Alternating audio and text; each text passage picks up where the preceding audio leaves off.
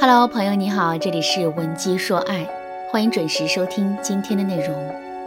如果你在感情当中遇到了情感问题，你可以添加微信文姬零零六，主动找到我们，我们这边专业的导师团队会为你制定最科学的解决方案，帮你解决所有的情感问题。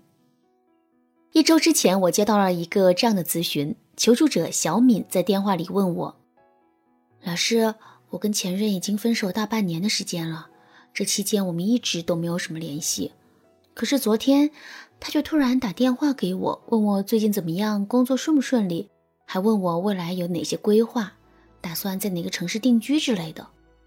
说实话，我感觉这些问题挺莫名其妙的，尤其是我们已经大半年没有联系了，突然再像从前那样聊天，我也感觉挺别扭的。可是出于礼貌，我还是一一回答了他。他见我的回应还不错，于是就对我更加的热情了，甚至到最后他还提出要请我吃饭，问我有没有时间。我当时不知道该怎么回答，于是就对他说：“我不确定这周有没有时间，等我过两天再答复你吧。”听到我这么说，他也就没有再坚持。接下来我们又闲聊了几句，然后整个对话就结束了。挂断了电话之后，我的思绪就开始翻涌起来。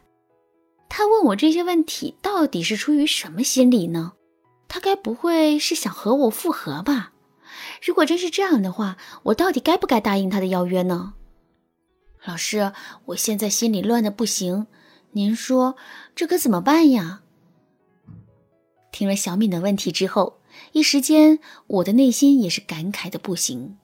我们常说，这世上最好的离别。就是两个人各自转身离去，然后相忘于江湖。可是事情落到自己的身上，真正能做到这一点的，能有几个呀？别的不说，最起码小敏对前任还是有所留恋的，否则她也不会千方百计的想弄清楚前任的心思。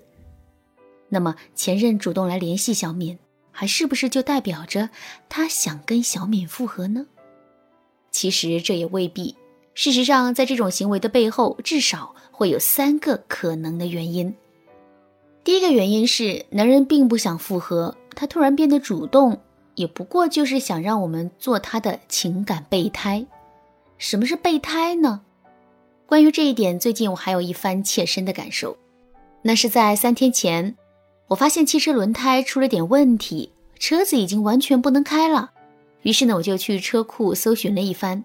然后居然翻出了一个五年前的轮胎，仔细检查了一下，好像还能用。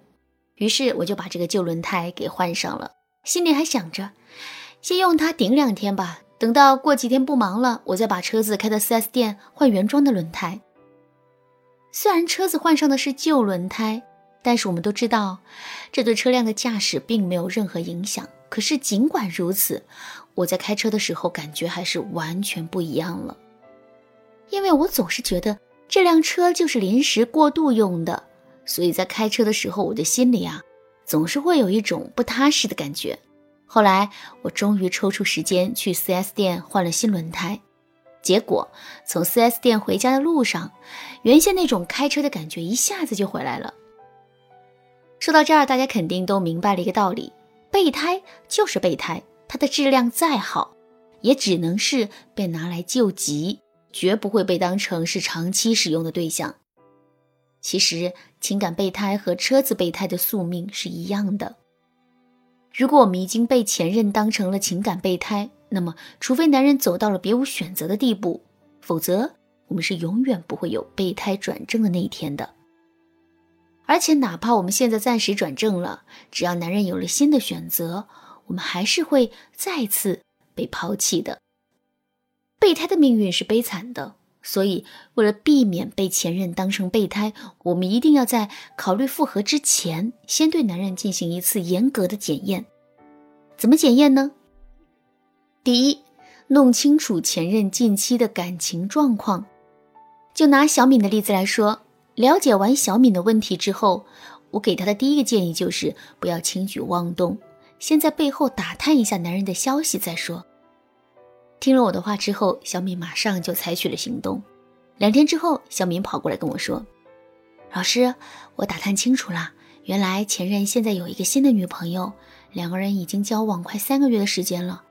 不过在半个月之前，他们好像吵了一架，然后分手了。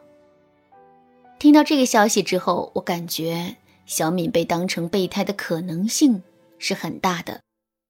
为了验证这个结论，我又告诉了小敏第二个要点。这个要点是。我让小敏在邀约这件事情上不要给前任任何的答复，同时呢，在两周的时间内，无论前任给他发什么消息，他都只需要简单回应即可。